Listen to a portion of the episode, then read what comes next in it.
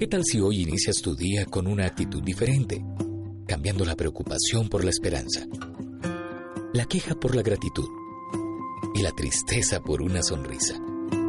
Que hoy sea tu mejor oportunidad para amar, servir y adorar a Dios con todo lo que hagas. Este es el diario de un adorador con el pastor Yacid Vargas.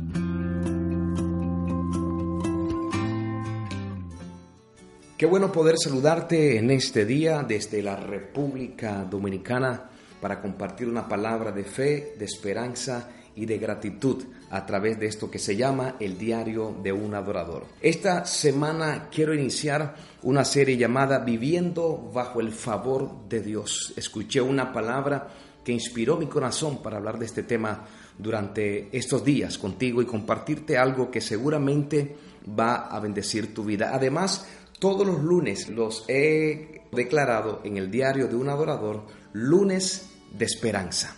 El texto que voy a usar para esta serie es el Salmo número 30, verso 5 y 6. Tengo dos versiones que quiero compartir contigo en este día. La primera versión es la versión del Teilín que dice, porque su furor solo dura un instante y cuando es su voluntad hay vida.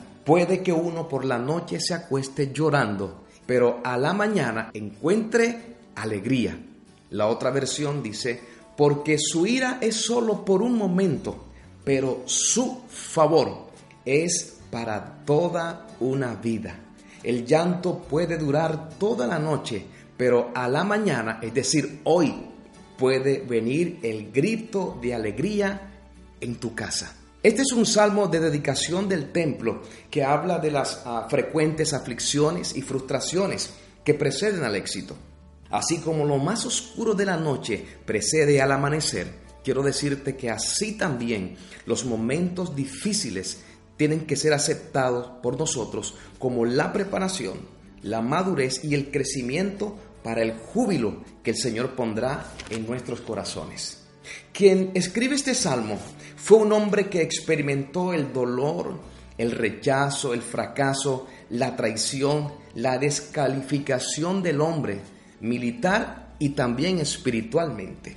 Sabes que la lógica decía que él no podría ser rey, que él no podría pelear y vencer y mucho menos ser el ungido de Dios para el pueblo de Israel. David era la vergüenza de su casa.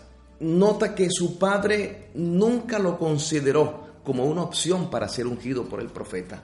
Pero lo bueno de esto es que David portaba algo mayor que una aprobación del ser humano. Él portaba la gracia y el favor de Dios sobre su vida.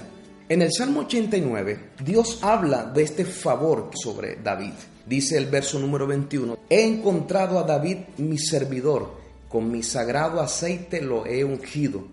Mi mano estará constantemente con él y mi poder le dará valor. Nunca el enemigo lo someterá. Wow, esto es poderoso. Ningún hombre vil lo hará sufrir y yo castigaré ante él a sus enemigos y a sus adversarios yo haré caer. Mi verdad y mi bondad estarán siempre con él, y en mi nombre se alzará su fuerza. Él me dirá, tú eres mi Padre, mi Dios, la roca de mi salvación.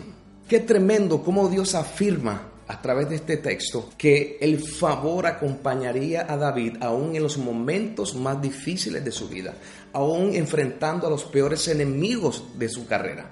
Ahora, el Salmo 35, el que leímos al inicio, nos está hablando de un nuevo día, nos está hablando de un nuevo tiempo y además de una nueva oportunidad de vida para ti, tu familia, tu casa, tu negocio y también para tu ministerio. Te tengo buenas noticias. Ese favor y gracia ahora es para ti también. En Cristo ya no eres hijo de ira, ahora eres un hijo amado, aceptado por Dios. Ahora las adversidades que estás enfrentando en el día de hoy te ayudan a bien, te ayudan a madurar y a crecer en el conocimiento del Hijo de Dios y esto te hará fructífero en la fe.